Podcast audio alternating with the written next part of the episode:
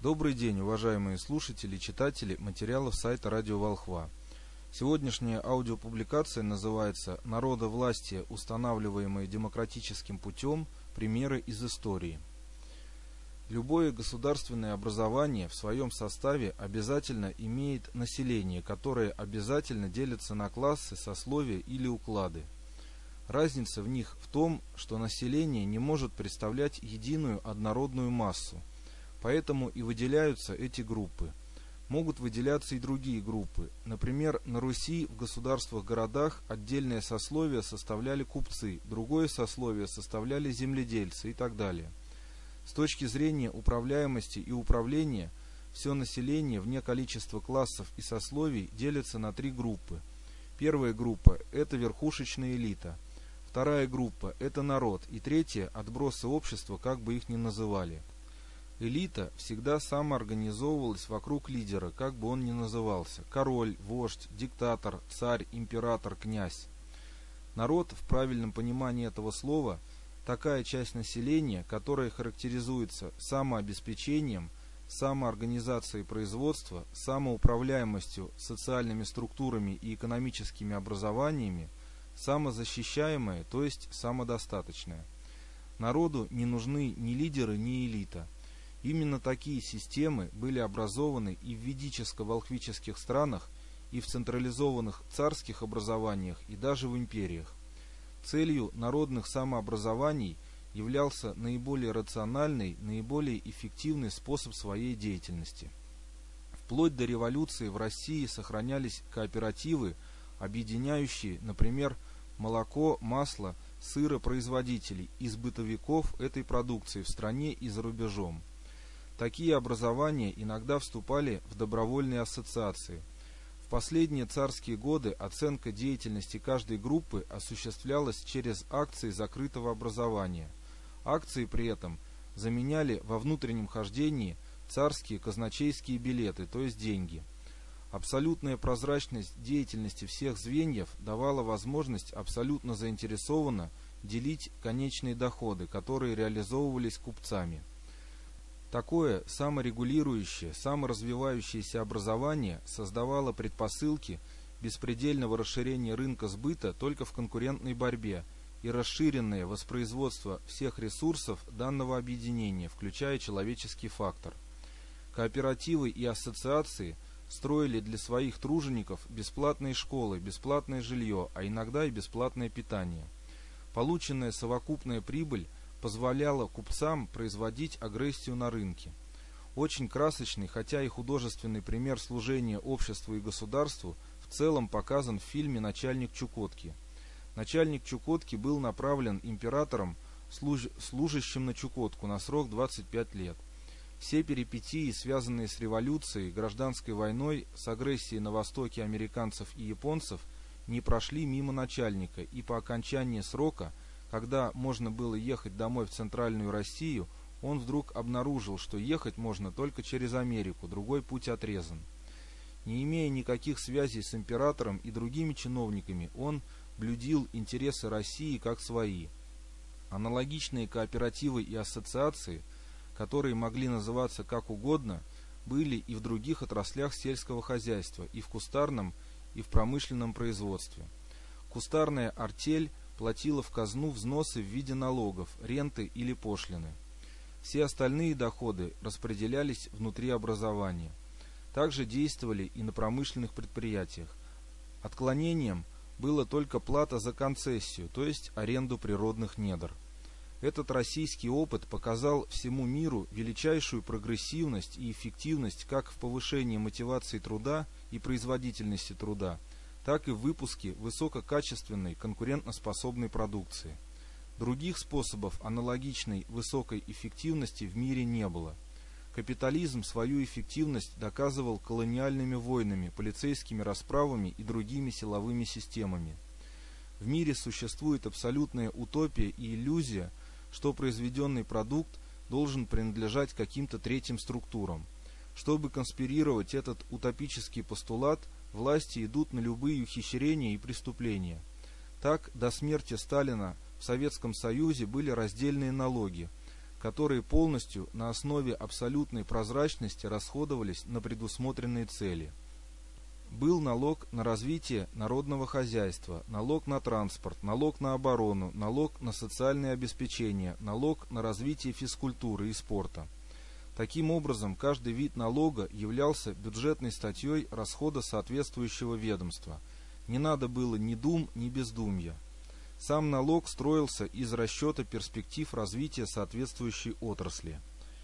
В царское время был еще один способ стимулирования развития промышленно-производственных комплексов. Царь объявлял о создании акционерного общества, например, по строительству Северной железной дороги, и каждый гражданин, имеющий свободные средства или руки, участвовал капиталом в этом строительстве, получая наравне с царем одинаковый процент дивидендов. Нанятая управляющая система акционерного общества отчитывалась перед всеми акционерами.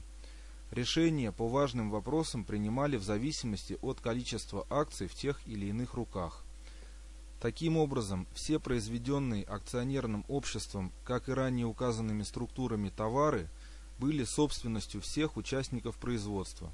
И такое же положение обстояло и с прибылью – то есть прибыль была общим частным достоянием данного конкретного образования. И это правильно, ибо вся продукция, за исключением используемых ресурсов из недр земли, является продуктом человеческого труда. При этом роль функционеров-управленцев теряет всякий смысл, ибо им там делать нечего. Мы предлагаем усугубить трактовку статей Конституции, где говорится о частной собственности таким образом, чтобы они звучали в следующих редакциях частная собственность на товары и средства производства в России является незыблемой. В противовес этому одному из предлагаемых нами декларативных постулатов должно быть записано положение из Декларации ООН о правах коренных народов, что все земли, территории, пространства и ресурсы должны принадлежать в целом коренному народу и никому иному. Примеры.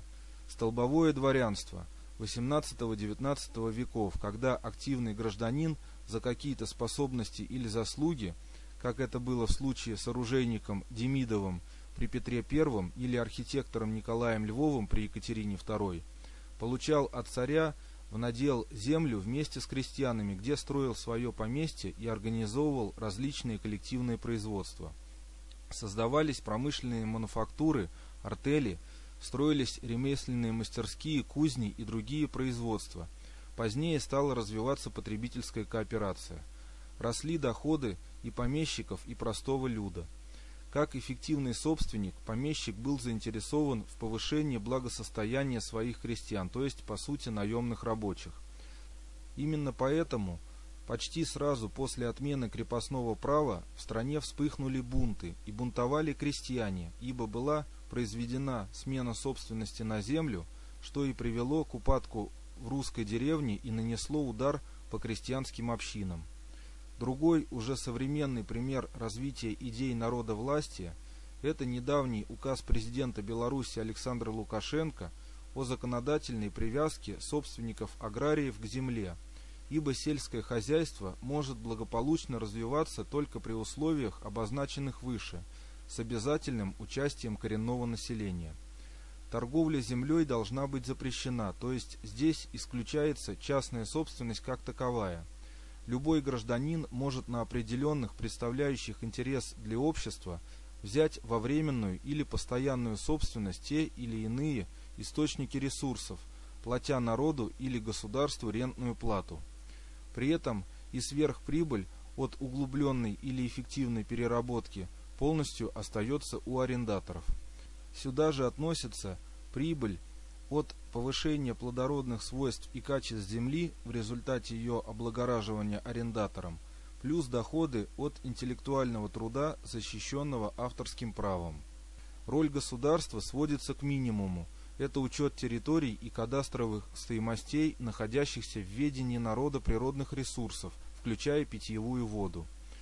За государством – остается и функция заказчика на производство жизненно необходимых продуктов, оборонной техники, международных поставок любой продукции, а также участие на паритетных началах в создании новых общественно полезных производств. чиновничий класс из сферы государства переходит в сферу промышленных объединений. Каждое предприятие или корпорация на основе общих правил управления производством, распределением и перераспределением организует свою структуру управления, не зависящую ни от государства, ни от других корпоративных объединений. Мы предлагаем в связи с изложенным объявить манифестный постулат, что все принадлежащее частным лицам, вне зависимости от способа их приобретения, может быть объявлено собственностью того или иного частного лица, обязующегося в общенародных интересах выплачивать долю продукта, полученную от использования живого физического труда за прошлый период.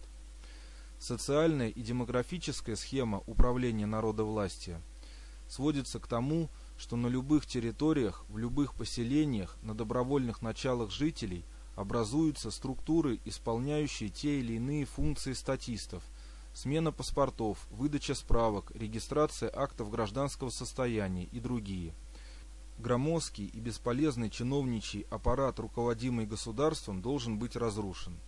Деятельность необходимых организаций и учреждений для реализации народовластия формируется на конкурсной основе из жителей данных территорий путем утверждения в должности соответствующим типом голосования. На низших уровнях выборы служащих производятся открытым голосованием на общих собраниях, где каждый взрослый человек, занимающийся какой-либо деятельностью, имеет один голос. Не работающий вообще или в данной местности правом голоса не обладает. Более высокие иерархические учреждения формируются также на конкурсно-выборной основе – но правом голоса обладают только лица с определенным экономическим статусом. Отсюда и далее мы предлагаем ввести в Конституцию категорию, называемую «эффективный собственник». Ценз эффективности по мере иерархического повышения статуса управленческого учреждения повышается. Общих выборов и огульных тайных голосований не должно быть, ибо этот метод не демократичен в основе своей, а скрывает, камуфлирует – тайные планы паразитирующих и эксплуатирующих чужой труд структур. Когда российское общественное сознание достигнет уровня понимания наших предложений, то одним из главных законов должно быть заявление органов власти и участников процесса об отказе от национализации любых, кроме общенародных, видов собственности.